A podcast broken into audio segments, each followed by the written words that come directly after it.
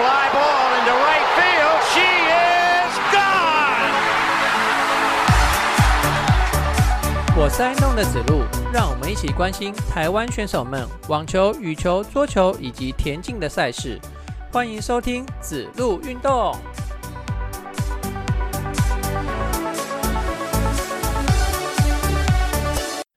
欢迎收听子路运动第六集节目，我是爱弄的子路。我记得年轻的时候啊，有去过八仙水上乐园玩哦。那现在八仙已经关了嘛？哦，随着这个年纪的增长啊，就比较不不会想要去那些地方啊。不过公司的家庭日哦，办在水上乐园那个力宝啦，水上乐园，哎，力宝水路都可以玩哈。那公司的家庭日办在那边啊，所以也就去了啊。那水上活动还真是好玩呢，尤其是那个快速滑水道啊，第一次站上去的时候会怕哦，还怕怕的哦。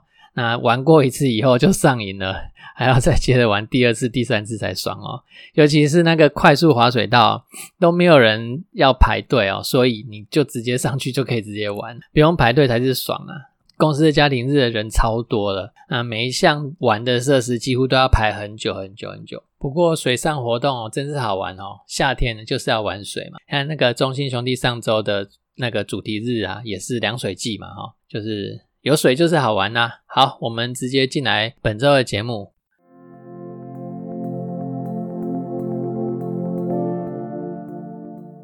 我们从男子网球开始哈。男子网球先来郑俊兴，他上周参加是意大利迪利亚的 C 一百等级 ATP 挑战赛室外红土的球场哦。那第一轮又输球啦，这是他单打的六连败啊。不过有好消息传出来哦。他本周啊又参加另外一场位在意大利的 C 一百等级的挑战赛哦。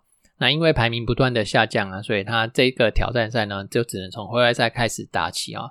那会外赛第一轮呢，昨天已经打完了，他会外赛第一轮获胜哦，终止了六连败哦。那希望这一场胜利啊，可以为他带来一些信心的鼓舞作用啊哈。当个运动员啊，就如同我之前节目里面有讲过的哦，当个运动员。呃，其实没有悲观的权利哦，你只能正向的向前走，乐观的向前走哦。呃，不管你是哪一种运动员都一样。其实像我们平凡人也是一样啊，遇到什么事情啊，其实都不要悲观啊，就是乐观的向前走哦，迎刃事情才能迎刃而解哈。事情绝对不会一直坏下去的哈。好，相对于曾俊欣的六连败哦，那吴东林上周传来好成绩哦，他参加的是位在加拿大的比赛，也是 C 一百等级的 ATP 挑战赛。他在这一场比赛的单打呢，则是打进去到了四强哦。那恭喜吴东林上周打出好成绩啊！还有另外一位选手庄吉生哦，他跟吴东林一样，都是参加呃位在加拿大的 C 一百等级的挑战赛哦。那庄吉生在这场比赛呢就没有打好啊，那在会诶会内赛的第一轮哦止步哦。那另外呢有五名选手，一二三四五六哦，六名选手参加的是位在中国福州的 M 二五等级的 ITF 巡回赛。那这这六位选手里面呢，只有李冠毅是直接从会内赛出发。那李冠毅呢，在会内的第一轮哦就输球了。不过他是因为受伤了，然后伤退，希望他的伤势不要太严重才好哦。那另外五位选手吕振宇、吕振宇、苏玉祥、陈颖哲跟王凯翔呢，他们四位则是从会外赛开始出发。那吕振宇、苏玉祥跟王凯翔都在会外赛的时候止步。只有陈颖哲哦，从会外赛连过三关，打进会内赛。那在会内的第一轮呢，也止步了哈。好，那以上就是男子网球选手的成绩。那再来是女子选手的方面，上周呢，只有两位女子选手有出赛的记录哈。那首先是吴芳贤，她参加的是 A 哎，不是 ATP，ATP 是男子的哈。吴方贤是女生，所以她参加是 WTA 的巡回赛，两百五十等级，位在意大利的巴勒摩巡回赛。应该可以直接讲巴勒摩赛了哈，啊，一样是打双打，在第一轮的时候落败。那另外一位选手格兰乔安娜，她则是参加 ITF 的巡回赛 W 二五等级。那这场比赛位在英国，她在单打打进去，呃，女单的第二轮。那第二轮呢输球。好，那为什么只有两位女子选手出赛呢？是因为呃本周开始哦有金恩杯的比赛哦，那几位选手呢都去打金恩杯的比赛哦。这个金恩杯的比赛呢，是亚洲大洋区，简称是亚大区的二级赛事哦。七月二十四到二十九在吉隆坡举行，就是马来西亚啦。那我们这边台湾呢派出的选手有谢淑薇、李佩琪、卢曼玲，然后詹家姐妹，总共五个人。那金恩杯这个名词啊，它是一个新的名词哦。其实它以前叫做联邦杯啊，就是属于这种国家级的对抗赛哦。然后它是女子的团体赛。那从二零二零年呢，才从联邦杯改名为金恩杯。那今年是打亚大区二级的比赛，如果我们在这项比赛里面获胜了，明年就可以晋升到亚大区的第一级。好，那看一下其他十一个参赛国的名单哦。那我们的实力呢，看起来是比他比其他国家还要强，而且强不少哦。但是这个呃比赛的实力绝对不是获胜的唯一条件，因为比赛里面的变数太多了哈。那变数越多，对输赢的干扰就会越多嘛哈。那就希望一切顺利啊，变数只要少一点哦。我们获胜的机会就会很高。好，那这次的名单比较特别哦，谢淑薇跟詹家姐妹的名字同时出现在名单上哦。我打网球打了三十多年哦，以前谢淑薇、詹永然、庄家荣、卢彦勋这些台湾的名将哦，我都在球场上亲眼看过他们打球。那谢詹两位啊，他们之间的恩怨八卦，那个我们很早以前其实就在球场上传开啊。以前没有网络啊，所以呃，大家的讯息。不会传到这个非网球界的人身上，但是其实我们打网球的人很早就知道了。好，那这次有媒体用谢淑薇总算愿意跟詹家同场出赛来形容哦，可见这个记者他是不守网坛哦。其实谢淑薇跟那个詹永然他们两家很早就闹不和了，然后某一年的奥运的时候，嗯，我有点忘了是二零一几，二零一二吗？还是哪一年的奥运？那谢淑薇其实他就有先示出善意哦，他说他愿意跟那个詹永然搭配双打，因为以他们两个打法互补的这个状态之下，有机会在奥运打出好成绩，而且也非常有可能可以冲击到奖牌哦。不过，哎，谢淑薇这个提议却被詹永然给打枪了哦。其实看两边的成绩就知道谁的实力比较强了，当然是谢淑薇这边啦哈。但是当时的网协啊，感觉就是处处以詹家为优先的考量哦。就从这点可以知道说，公关的能力啊，其实是凌驾在一切的事情之上。即使你有实力也没有用。在二零一八年四台北四大运的时候，其实全全国民众都看到詹家大姐所展现出来那种运动精神啊，那就不解释啦。好，我也不要讲太多的八卦，反正呃，希望这次的金恩金恩杯啊，大家可以联手打出好成绩。好，那顺带一提，这种国家级的对抗赛啊，女子主叫金恩杯，在男子的团体赛呢，则是叫做台维斯杯。那台湾去年在世界二级，世界二级哦，女子今年打的是亚大二级，哈，所以是差很大的。那男子团体赛去年打世界二级的时候，赢得了比赛。那所以今年呢，就可以晋升到世界一级来哈。那今年的对手呢，会是罗马尼亚。那比赛呢，将会在九月十五号跟十六号的时候登场。到时候我再来追踪这些赛事给大家知道。那除了刚刚讲的金恩杯的比赛以外呢，七月二十八到八月八号是成都的四大运。男女选手呢，分别有四到五位的选手都在准备四大运的比赛哦。所以参加这些职业赛事的选手们哦，就会变少了哈。好，那网球的部分呢，我们就先到这边。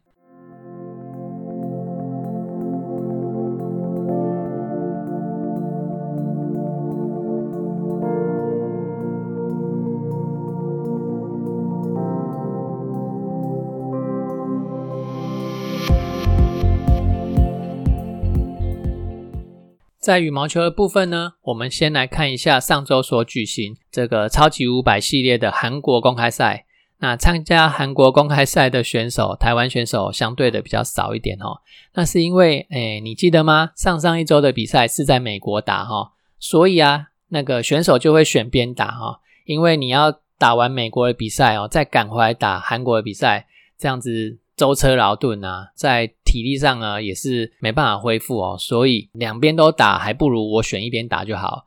一方面，这个旅费啊，就是坐飞机那些住宿的费用也可以省一点哦。所以呢，呃，参加韩国这边的赛事的选手呢，大部分、绝大部分都没有参加美国那边的赛事哈。好，那我们现在就来看一下这场 Super 五百等级的韩国公开赛，台湾选手的成绩。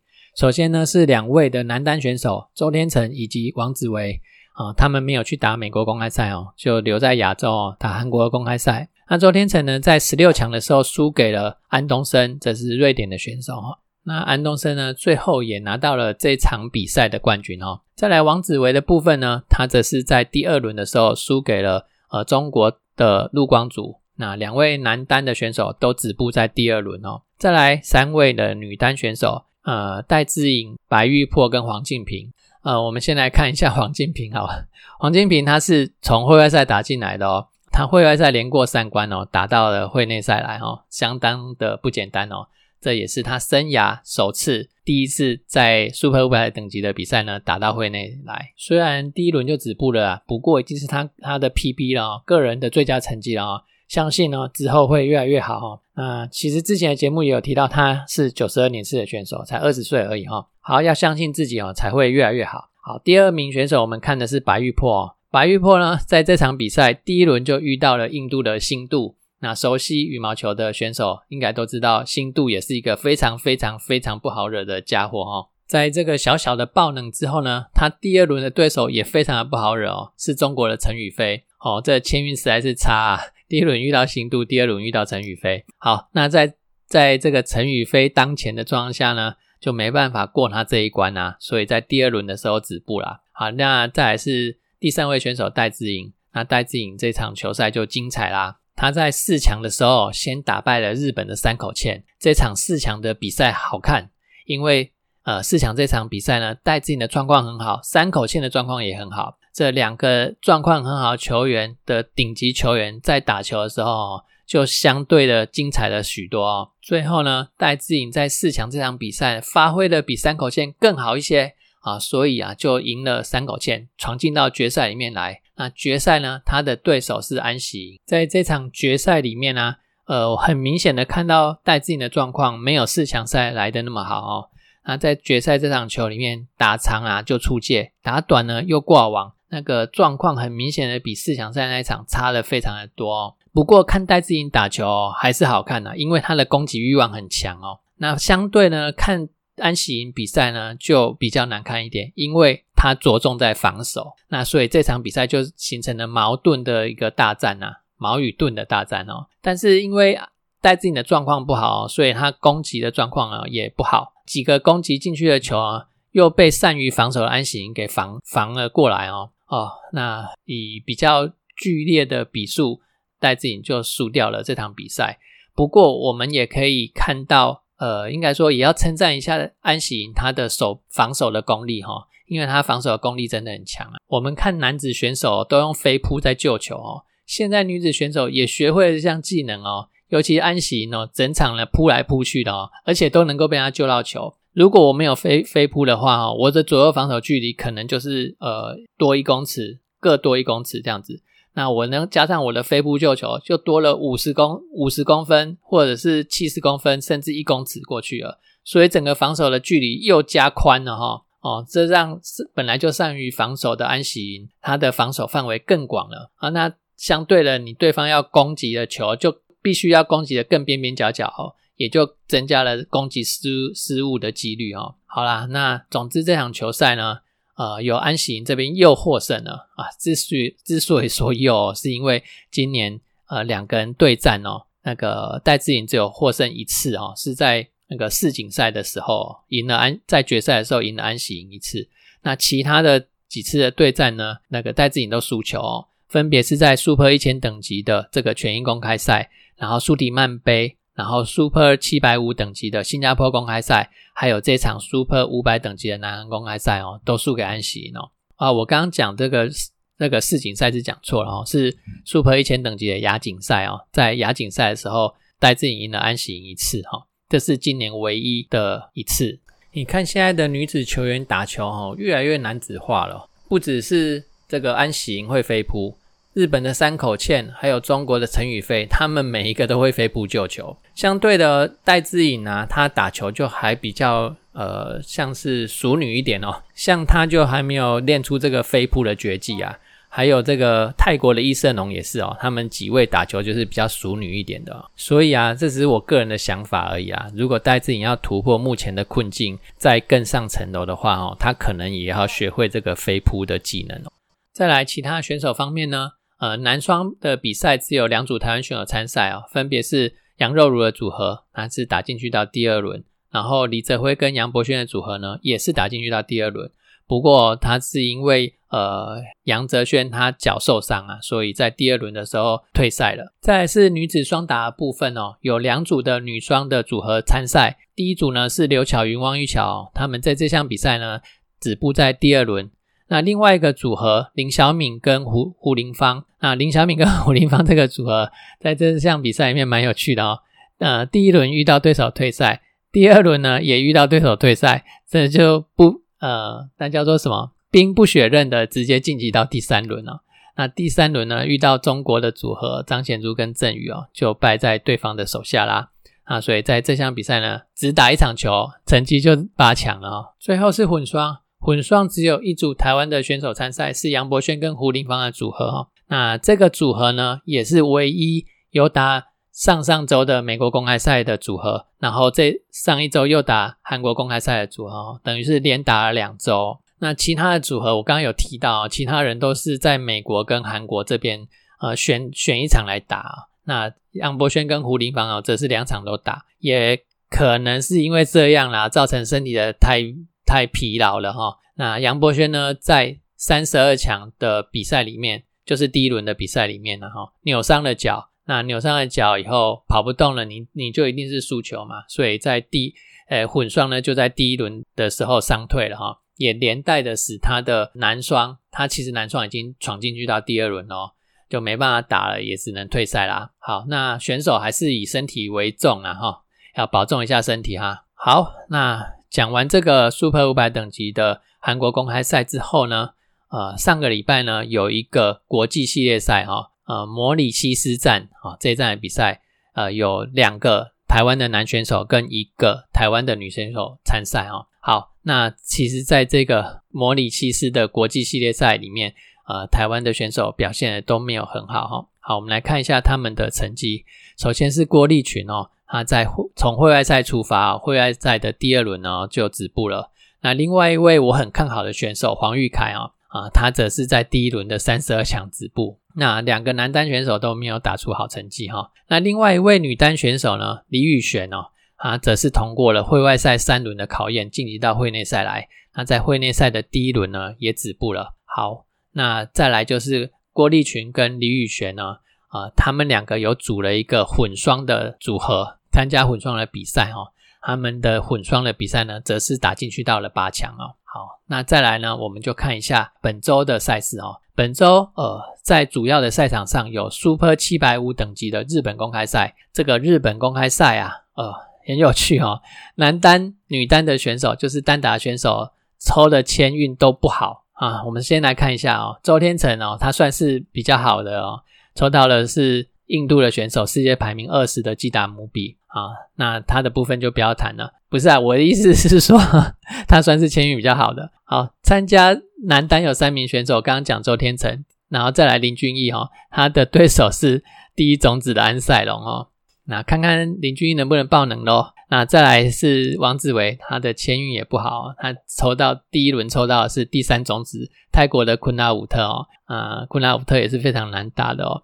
那个王子维曾经在 Super 七百五的新加坡公开赛哦，也是在第一轮遇到库纳武特哦，那就直接输球。那女单呢？呃，四位选手参赛哦。那戴志颖的部分，第一轮是李文加拿大的李文山呐，预计能够可以轻松的过关。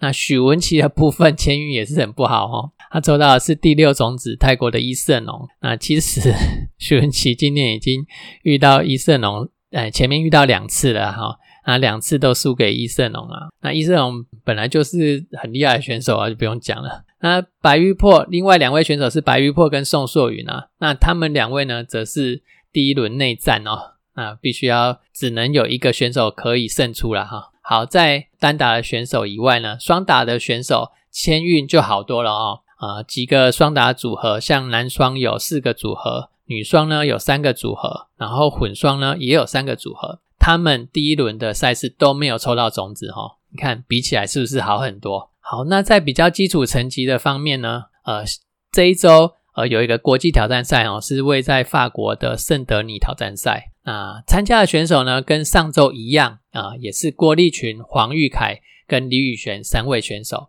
就是分别参加男单、女单跟那个混双的比赛啦。那预计这些选手本周都能够有好成绩哦。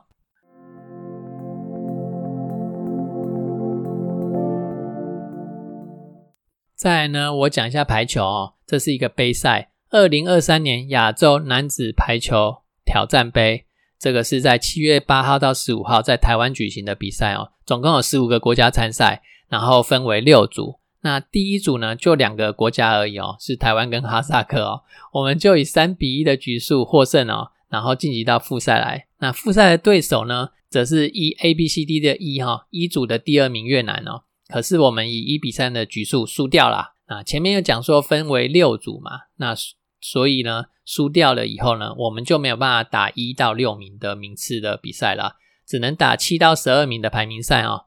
那在这个排名赛里头呢？我们先以零比三的局数输给了哈萨克，然后再以三比一的局数呢打败了菲律宾，最后的成绩第九名。好，那顺便提一下，呃，我们几个亚洲国家的成绩哦，这样比较可以了解各个国家的排球的实力哈。那首先呢是日本跟中国没有参赛，那在这个杯赛的第一名啊，十五个国家里面的第一名啊，你们猜猜看是哪个国家？嗯，我想一般人应该是猜不到，除非你真的有在看这项比赛哦。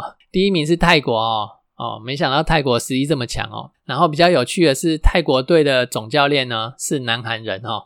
那南韩呢，在这项比赛呢，则是只有排到第三名哦。然后越南第四名，印度哎不是印度，印尼第六名，然后哈萨克第七名，蒙古第八名。然后刚刚有讲到台湾第九名，再来菲律宾第十。然后香港十一，澳门十二，然后印度垫底垫底哈，第十五名。好，那以上就是我们的节目。对我们节目有任何的批评指教，欢迎你留言给我。我们下周再见，拜拜。